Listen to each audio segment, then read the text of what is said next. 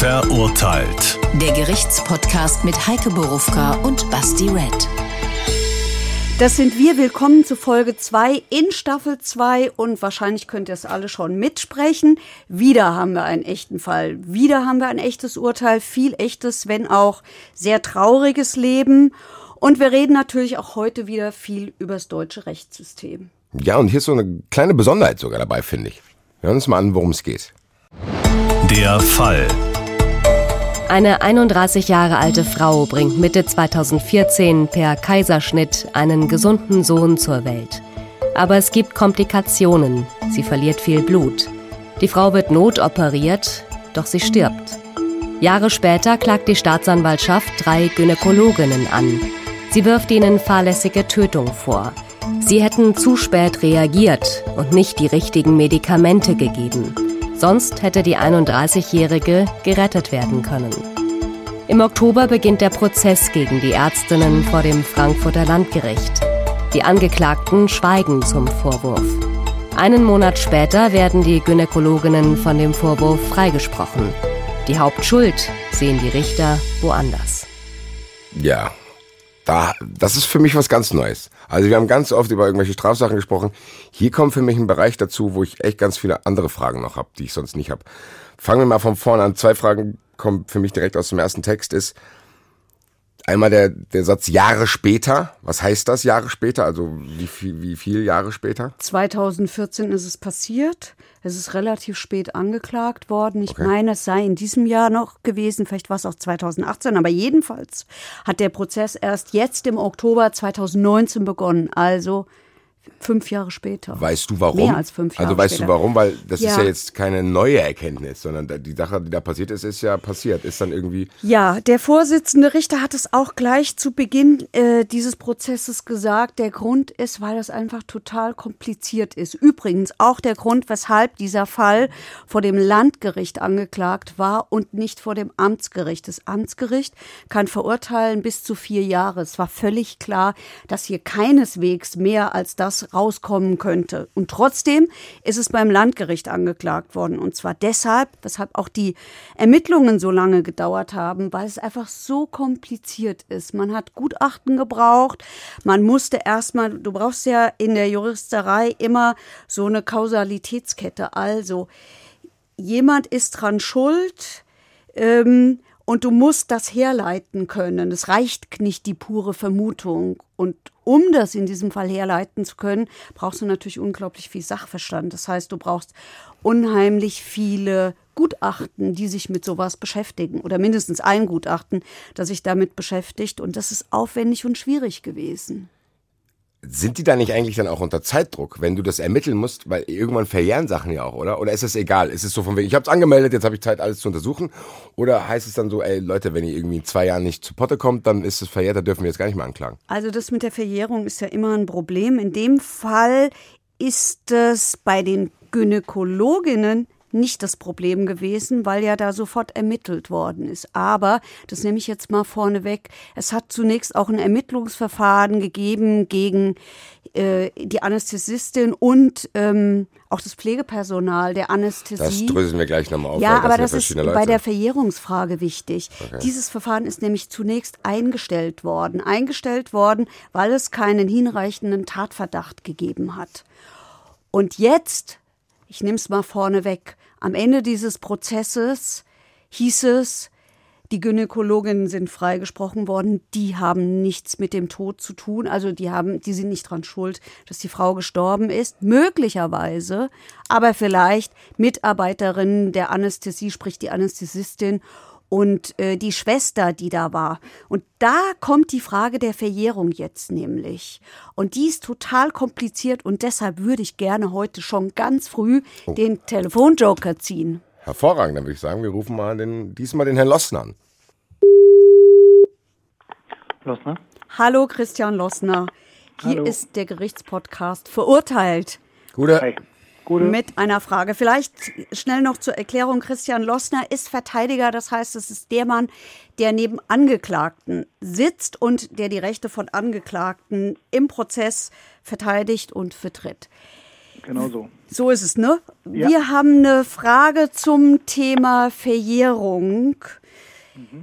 Allgemein, äh, was kann eine Verjährung unterbrechen? Und im speziellen Fall geht es um einen Freispruch für drei Ärztinnen und die Möglichkeit, dass eine andere Ärztin vielleicht strafrechtlich zur Verantwortung gezogen werden muss. Und die Frage, weil der Fall ist passiert 2014, das ganze Verfahren ist eingestellt worden. Ja.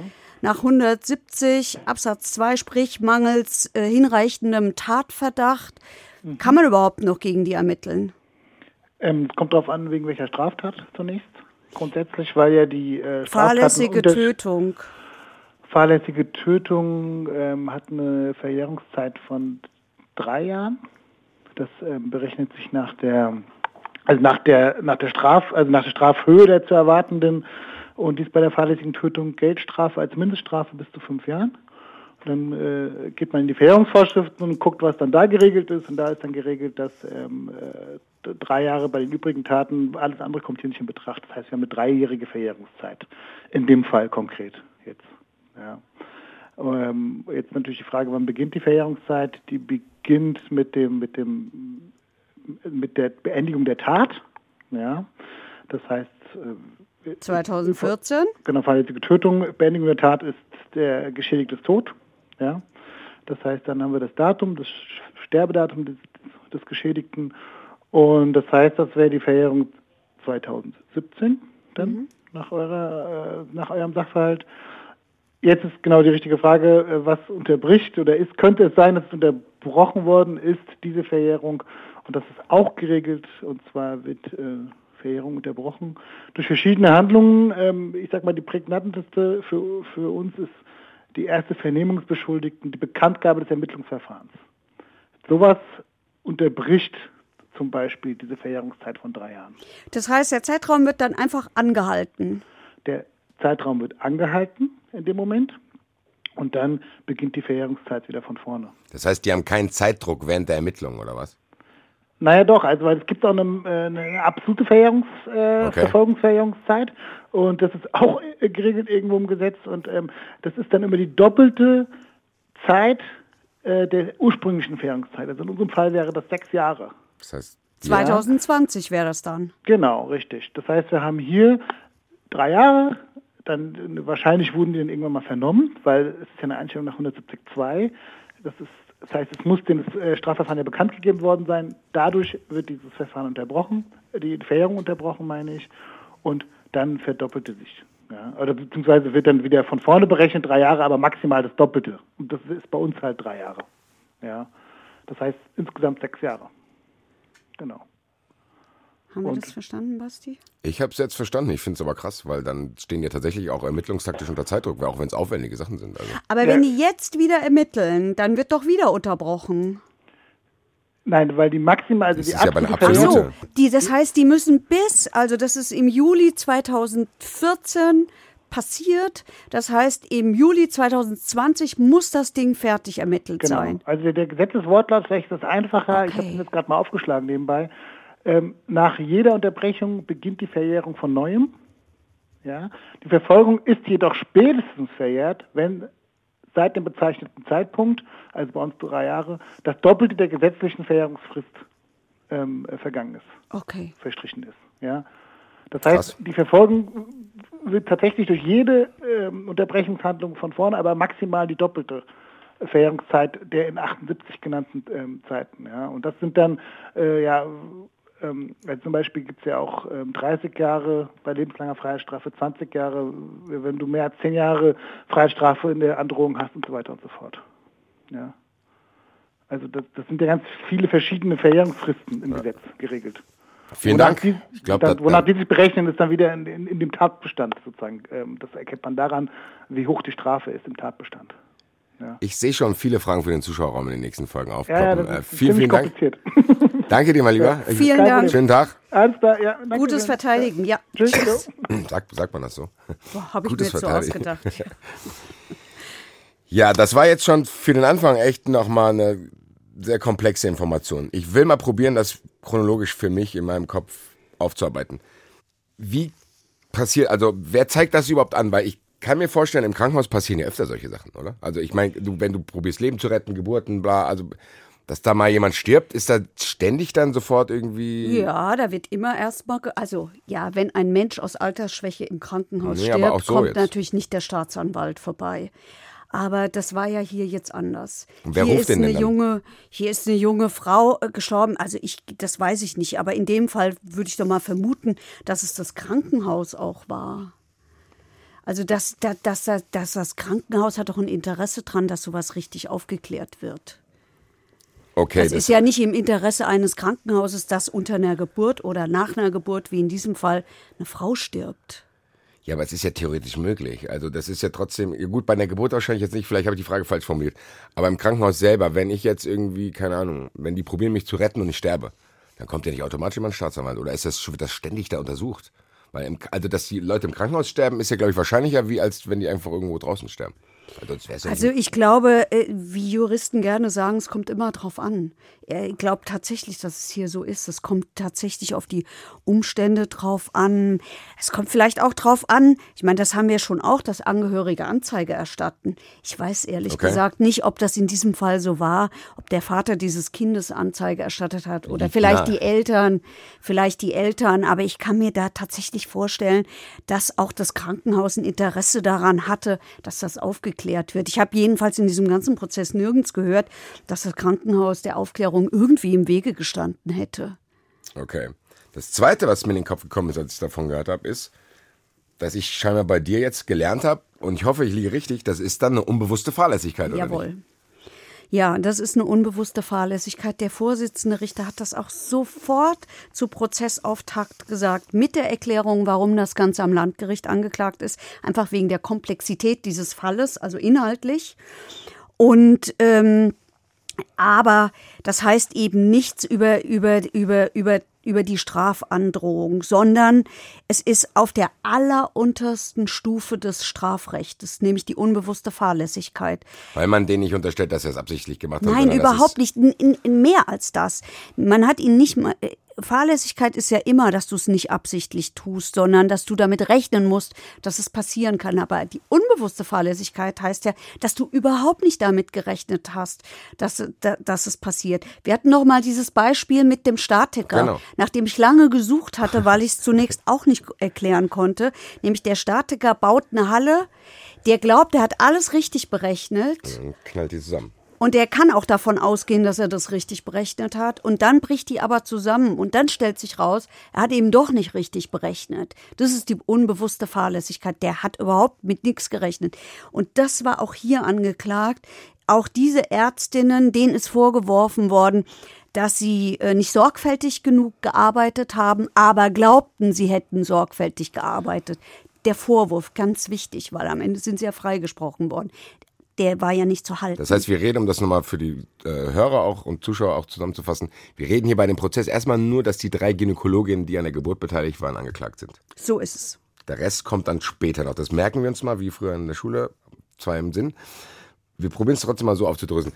Ich finde dann ein Krankenhaus, ehrlich gesagt, finde ich echt, das ist ja schon noch ein besonderer Ort, weil du ja tatsächlich qua Beruf damit zu tun hast, dass unter deiner Leitung auch Leute sterben können. Deswegen, wenn ich jetzt überlege, wenn ich jetzt, ich hatte auch ein paar Operationen, dann geht man ja auch dahin und unterschreibt die gruseligsten Dinge, die dir angeblich passieren können, weil die sich ja scheinbar dann auch so absichern müssen. Ja. Das heißt, das ist ja trotzdem hier ein juristisches Sonderfeld, oder? Das heißt, weil ich unterschreibe das ja, das muss ja auch einen Grund haben, warum ich das unterschreibe, oder? Also die sagen mir quasi hier, kann das und das passieren? Naja, aber du unterschreibst ja nicht, dass du ähm, an den Folgen eines Kaiserschnitts stirbst. Sondern du unterschreibst, das weiß ich aber, weil ich hatte einen, ähm, du unterschreibst, äh, da, was da alles passieren kann, nämlich wegen der Narkose etc. Aber darum geht es ja hier nicht. Diese Frau ist Das heißt, dieser Wisch ist egal. Also ich würde das mal so behaupten. In dem Fall ist er egal. Ähm, dafür spricht auch, dass es eine zivilrechtliche Auseinandersetzung gegeben hat. Und Auseinandersetzung muss man da wirklich in Anführungsstriche setzen zwischen dem Vater, also dem Witwer, dem Vater dieses Kindes, und dem Krankenhaus. Und nach Aussage aller Anwälte, die da beteiligt waren, war das Krankenhaus sehr, sehr großzügig und man hat sich da ganz schnell geeinigt. Also des, dem Krankenhaus war schon auch klar, äh, hier ist was wirklich richtig schief gelaufen und das ist jetzt nicht mehr, das ist nicht mehr über diese Verträge, die man da unterschreibt, nämlich diese ganzen Risiken, mit denen sich ja die Krankenhäuser absichern, dass wir hier nicht solche Verhältnisse haben, die dann in Amerika dazu führen, dass du Millionen dafür bekommst, wenn was schief geht. Das haben wir hier Gott sei Dank nicht, aber auch hier äh, kannst du ja Ärzte und Krankenhäuser sehr wohl zivilrechtlich verklagen. Um ein bisschen den Fall auch zu verstehen, weißt du, warum die genau gestorben ist? Weil es ja. ist ja nicht normal so. Ja, ja ich weiß das, ähm, weil ich auch das Gutachten mit Interesse gehört habe. In diesem Prozess gab es zwei Gutachten, eins von einem Gynäkologen und eins von einem Anästhesisten. Und der Gynäkologe hat das eigentlich relativ verständlich, allgemein verständlich erklärt. Und zwar hat er vor allen Dingen auch gesagt, dass 40 bis 60 Frauen im Jahr, das war mir auch neu in Deutschland, während oder nach der Geburt sterben und die Masse davon an Blutungen. Und das hängt damit zusammen, dass wenn du wir glauben ja immer, wenn das Kind auf der Welt ist, ist alles gut. Das habe ich gelernt in diesem Prozess. So ist, ist es genau nicht. Das ist sehr übel, wenn du, also das ist ja mal Nutshell Achterbahnfahrt der Gefühle. Also ja, ja, deswegen, aber das Gefühl, das du ja hast, ist, das Kind ist da und alles ist gut gegangen. Ja, und das hat man in diesem Prozess wirklich schmerzhaft erleben können, dass es keineswegs so ist. Das ist das ja kaum auszuhalten, wenn du dir das überlegst, dass du wirklich von dem schönsten zu dem schlimmsten Moment in deinem Leben ja, ist ja auch furchtbar. Wir können da nachher nochmal drüber reden. Ich habe den Vater gehört, der da ausgesagt hat. Das hat mich sehr beeindruckt, logischerweise. Also jedenfalls, was da passiert ist. Also man hat, habe ich gelernt, 70 bis 80 Blutgefäße, die münden in die Plazenta, sprich den Mutterkuchen. Der nach der eigentlichen Geburt des Kindes wird der geboren. Kleines Insiderwissen. Ähm, und da sind eben diese ganzen Blutgefäße offen. Und durch die Kontraktion der Ge Gebärmutter ziehen die sich zusammen und werden praktisch verschlossen. Die Gebärmutter zieht sich zusammen und quetscht praktisch diese 70 bis 80, Wahnsinn, oder? So viel Blutgefäße zusammen.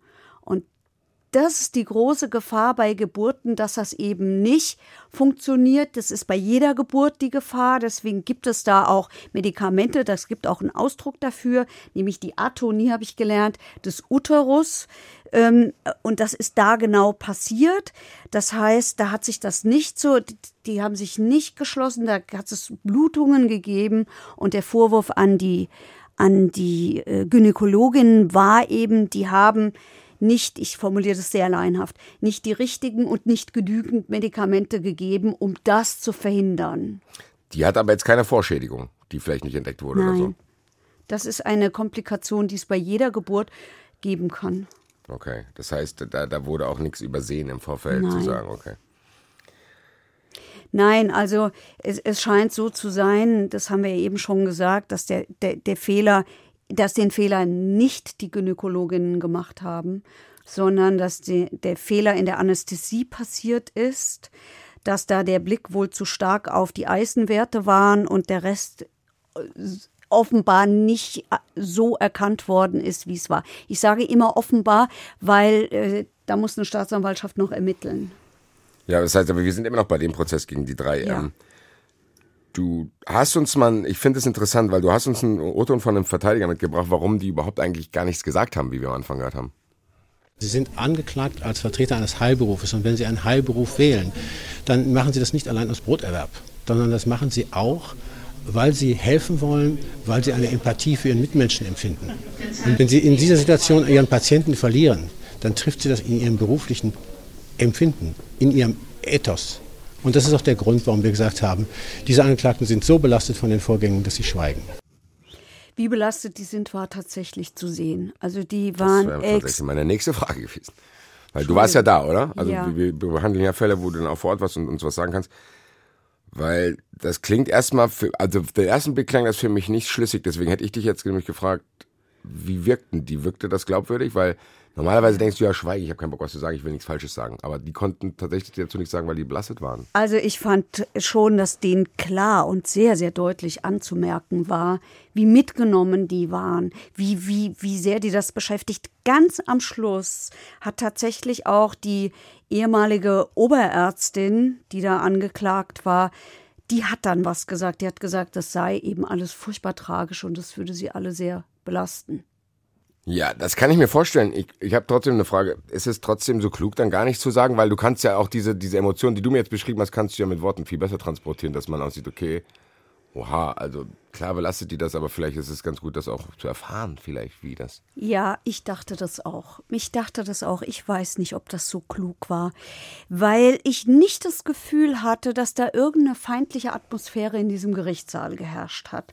Ich hatte nicht das Gefühl, dass wir da eine vom Verfolgungseifer gepackte Staatsanwaltschaft haben, die die jetzt unbedingt hinter Schloss und Riegel bringen wollen. Und auch im Publikum, das haben wir ja oft in Fällen von fahrlässiger Tötung, dass da das Publikum schon sehr mitgeht. Da habe ich auch nicht das Gefühl gehabt, dass da Menschen saßen, die jetzt unbedingt äh, die Ärztinnen als die Schuldigen ausgemacht haben und, und, und, und ja, ich kann es nochmal sagen, hinter Schluss und Riegel gesehen hätte.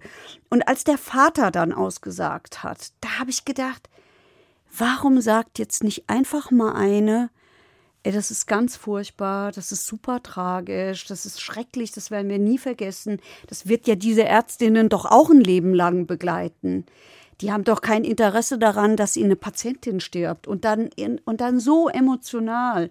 Eine Mutter, die gerade ein Kind geboren hat, eine junge Frau. So, also, um es kurz, um's jetzt, um auf den Punkt zu kommen, ja, ich habe gedacht, es wäre vielleicht gut gewesen, wenn die was gesagt hätten. Wie gesagt, am Ende hat die ehemalige Oberärztin da doch noch was gesagt. Was hat die gesagt? Na, sie hat gesagt, dass das sehr tragisch ist und dass es sie alle drei belasten würde. Gut, das ist jetzt keine großartige Neuigkeit, das, aber egal, ob wir die Taktik jetzt kritisiert haben, das ist ja trotzdem gut gegangen, in Anführungszeichen, die sind ja freigesprochen worden. Wie, wie wurde das begründet? Keine ja, die sind freigesprochen worden und ich glaube, die sind auch deshalb freigesprochen worden, weil in diesem Prozess viel passiert ist. Also zunächst hat es kein Gutachten aus Sicht der Anästhesie gegeben, sondern es hat nur das Gutachten des Gynäkologen gegeben und natürlich die Rechtsmedizin, die die Frau dann untersucht haben. Da muss ja auch immer geguckt werden. Du hattest die Frage ja vorhin schon gestellt, hatte die irgendwelche Erkrankungen, an denen sie vielleicht gestorben ist, war aber nicht so. Und ähm, in dem Verfahren spielte dann, in dem Prozess spielte dann auch tatsächlich dieser Anästhesist, dieser Sachverständige, eine ganz entscheidende Rolle, weil der nämlich gesagt hat, ja, es war offensichtlich die Anästhesie, die die Verantwortung dafür übernehmen muss und eben nicht diese drei Gynäkologinnen.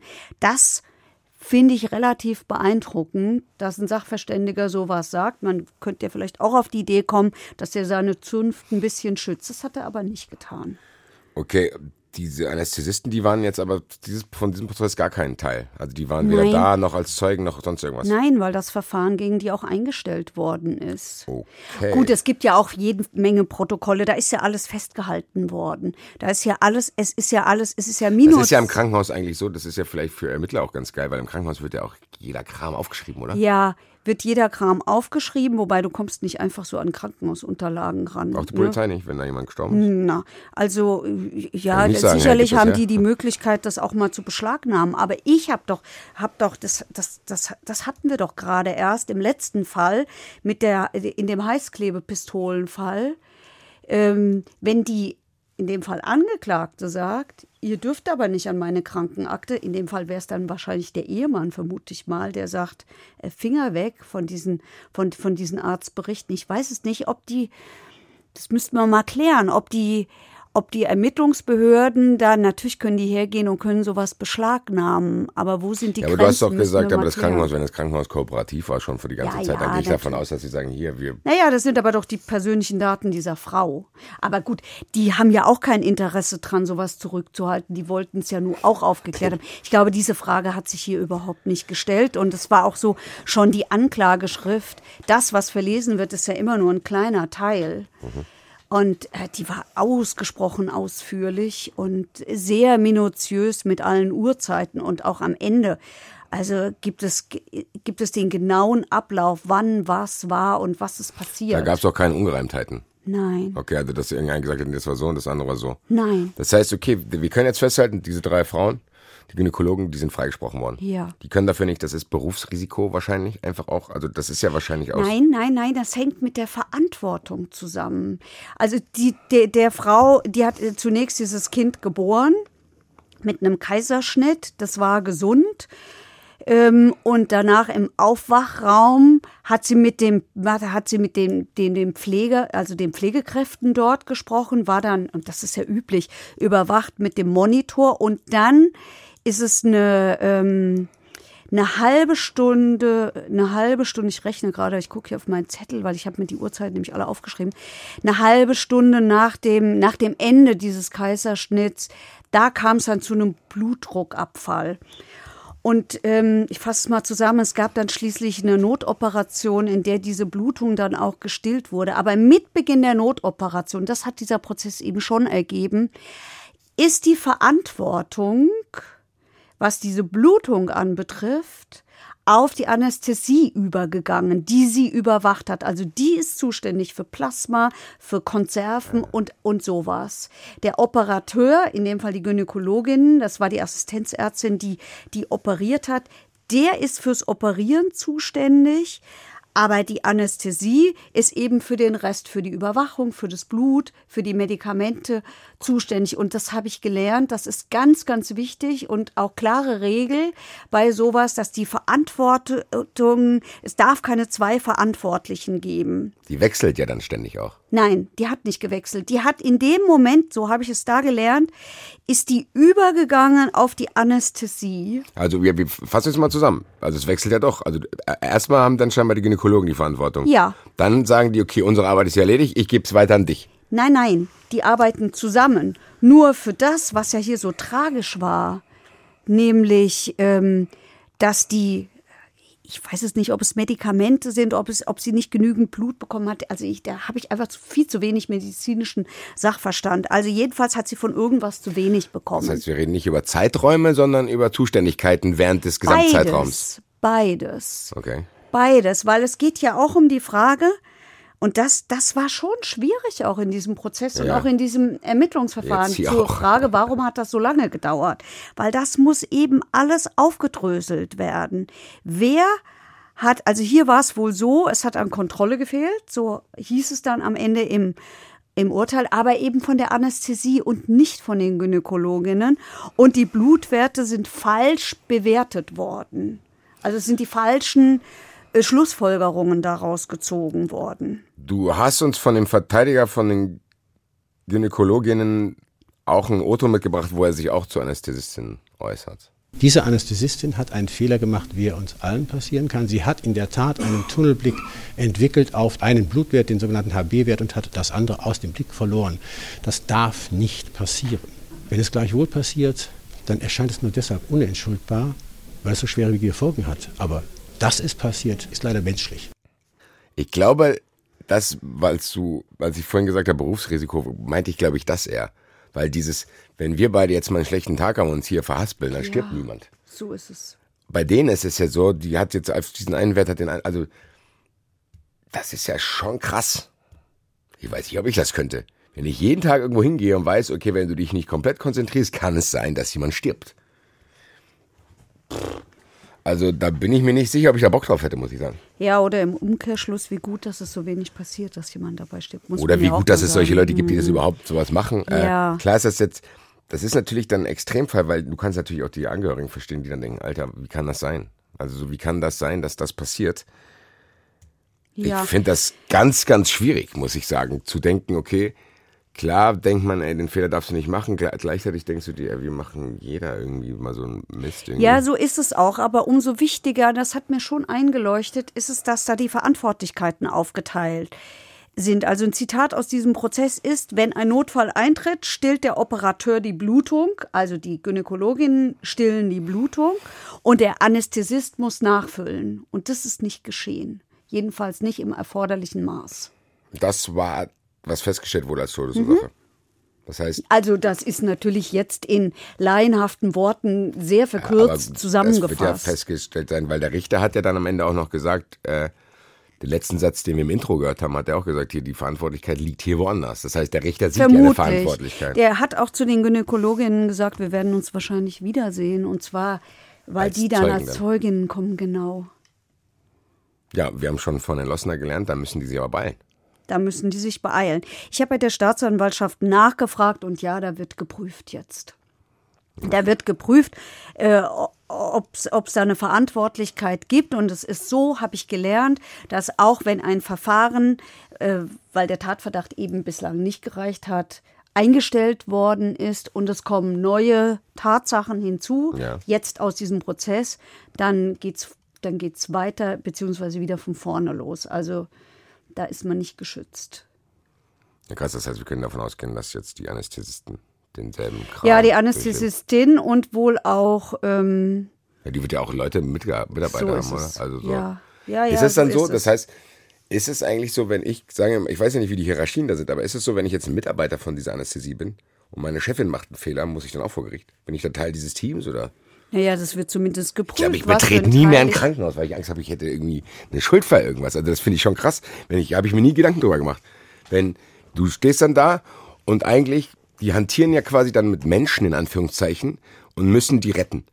Und während dieser Rettungsvorgänge wechselt ständig die Verantwortung zu sagen, okay, das ist dein Bereich, wenn das aber passiert, ist dein Bereich, bla bla bla bla bla. Und dann gibt es irgendwie, keine Ahnung, 40% der Fälle bist du schuld, wenn er stirbt und 60% der Fälle bist du, dann kommt es auf die Zeit an und dann müssen wir einen Prozess haben. Ich finde das mega krass und ich bewundere dann die Leute dafür, dass sie das ausblenden können.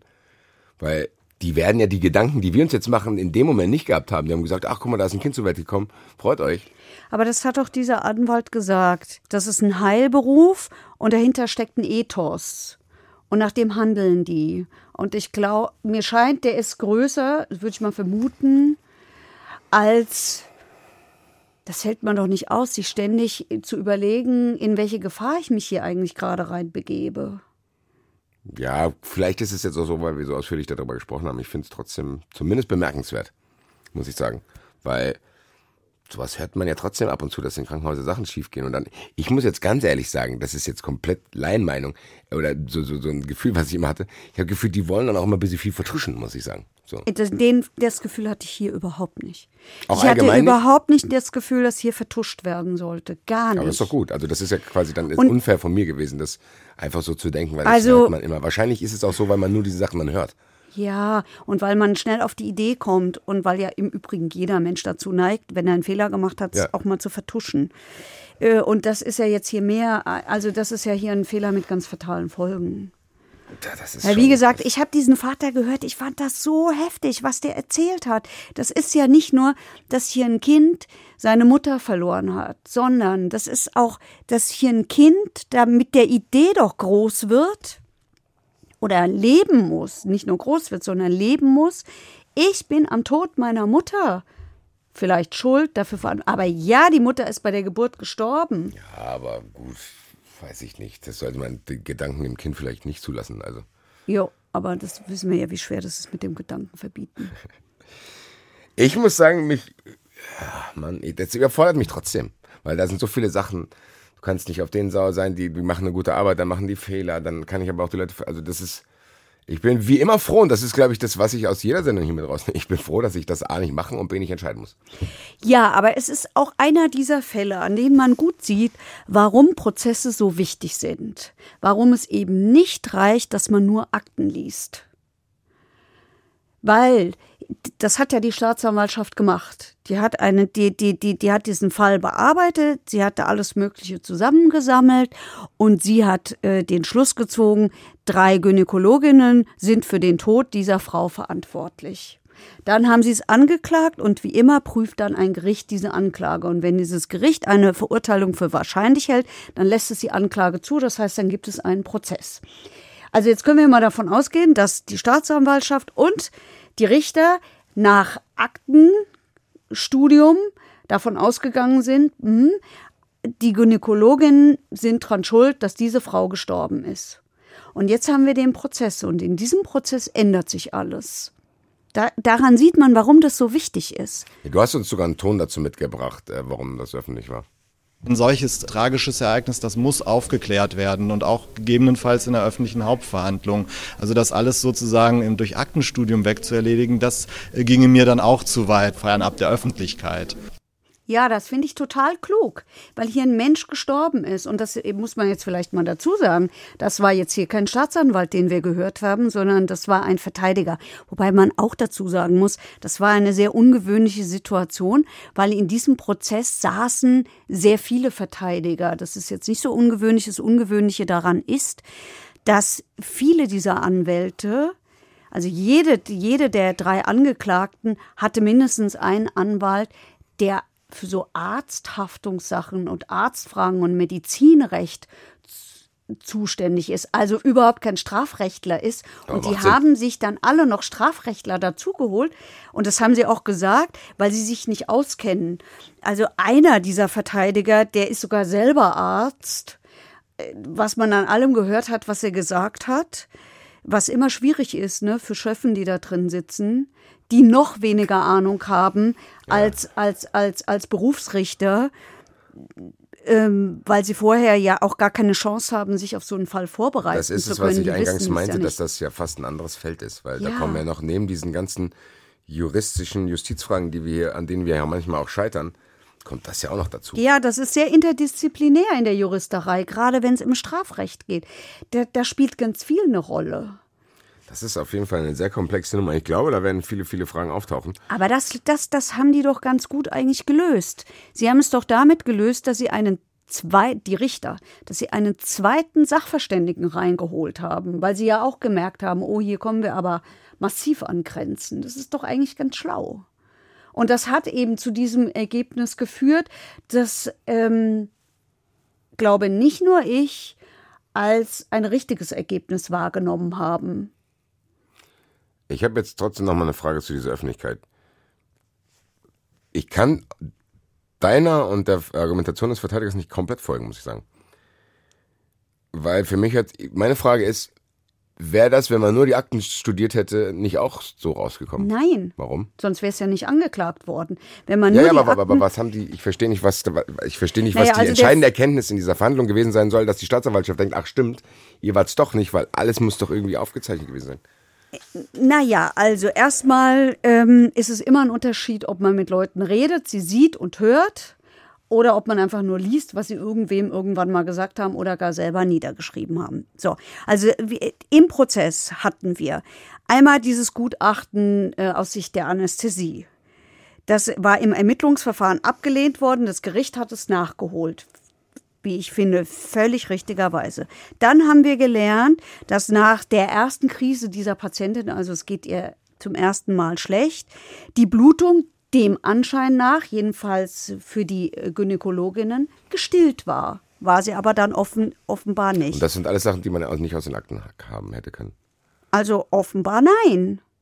Offenbar nein. Ich kann das nicht wirklich beurteilen, weil ich die Akten ja nicht lesen darf und nicht gelesen habe.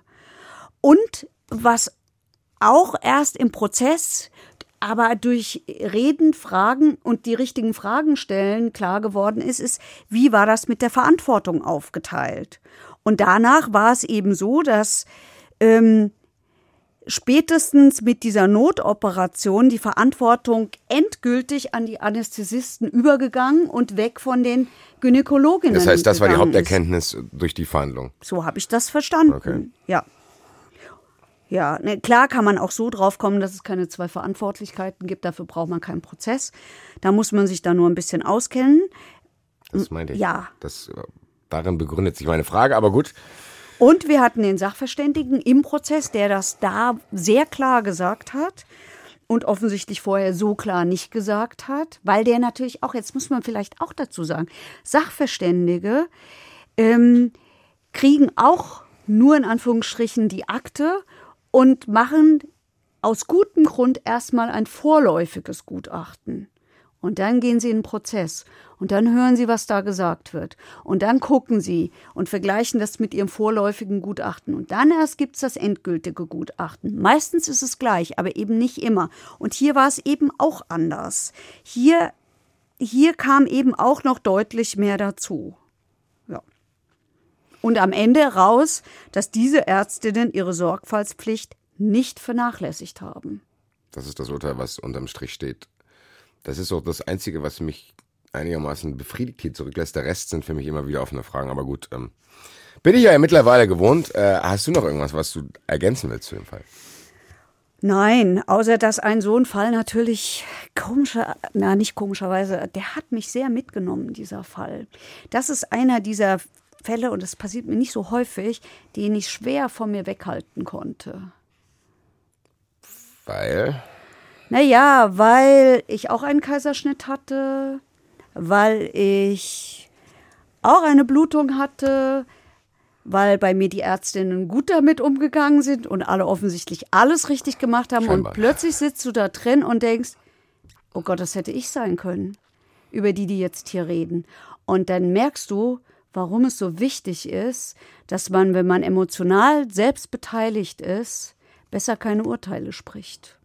Das habe ich so die ganze Zeit in diesem Prozess gedacht. Weil, das hört sich für mich, da muss ich jetzt nachfragen. Das Naja, hört das für haben mich wir so an, als hättest du ein anderes Urteil gesprochen. Nein, Okay. Nein, nein, nein, glaube ich, hätte ich nicht gesprochen. Aber ich habe ja einen Vorteil gegenüber so Richtern. Ich kann mich dem ja entziehen. Ich gehe halt einfach raus, wenn ich es nicht mehr aushalte. Genau, wie, wie hier in dem Podcast. Wenn ich das nicht mehr aushalte, gehe ich raus und schaue mir was anderes an. Äh, wir sind aber froh, dass äh, sehr, sehr viele uns auch zuschauen und zuhören. Deswegen haben wir diesen kleinen Zuschauerraum eingerichtet. Zuschauerraum.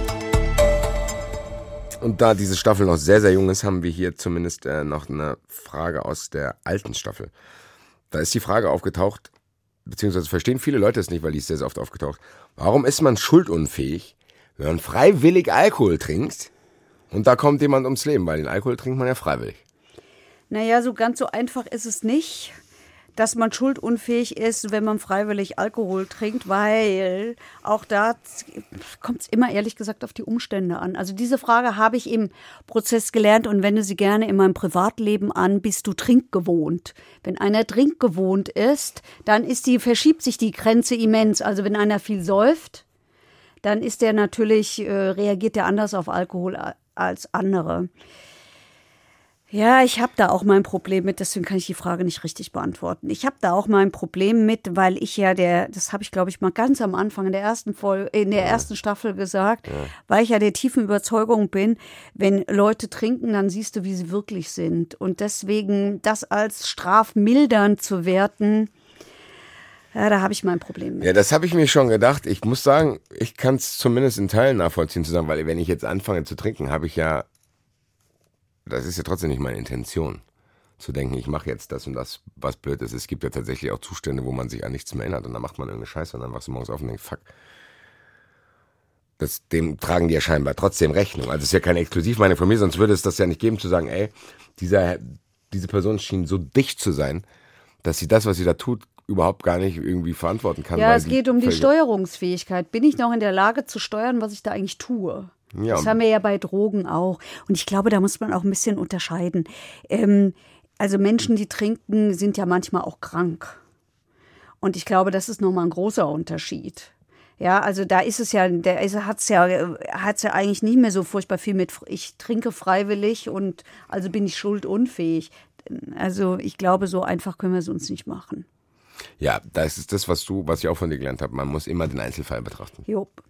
Da kann man, glaube ich, auch keine allgemeingültige Aussage treffen. Jetzt haben wir noch einen Fall zu, äh, zur letzten Sendung. Da ist auch oft die Frage aufgetaucht, unter anderem von der Magdalena aus Frankfurt. Warum konnte man bei dieser Leiche von Ehemann Nummer 4, also wir erinnern an den Fall von der Heißklebepistole, kann man sich anhören, das war die erste Folge Staffel 2. Warum konnte man an dieser Leiche nichts mehr feststellen, während wir heutzutage in jeder dritten Sendung im Fernsehen CSI, hier gibt's eine Doku, da gibt's eine Doku, was weiß ich, die Gerichtsleute, die jeden Kack feststellen können, wo man sich teilweise fragt, ja boah krass, und da gar nichts. Tja, Pech gehabt. Ehrlich gesagt, Pech gehabt. Also, was man sicher hätte feststellen können, ist, wenn diese Frau dem Mann, keine Ahnung, den Schädel zertrümmert hätte oder sonst irgendwas gemacht hätte. Die, also, äh, da äh, hilft einer Täterin wie in diesem Fall oder einer mutmaßlichen Täterin äh, auch der Verwesungszustand nicht. Aber da war halt der Verwesungszustand so stark. Ich meine, wir müssen bedenken, die ist im, das ist ja wohl im August passiert und es war heiß. Vergangenes Jahr, das war ein super heißer Sommer. Das ist, Okay, das gut, heißt- für, das ist gut für denjenigen, wenn da was passiert. Man konnte einfach nichts nachweisen. Das heißt, im Endeffekt liegt es halt auch dann an der Todesursache. Das heißt, Ja. andere Todesursachen hätte man leichter feststellen können an dem Vielleicht. Skelett.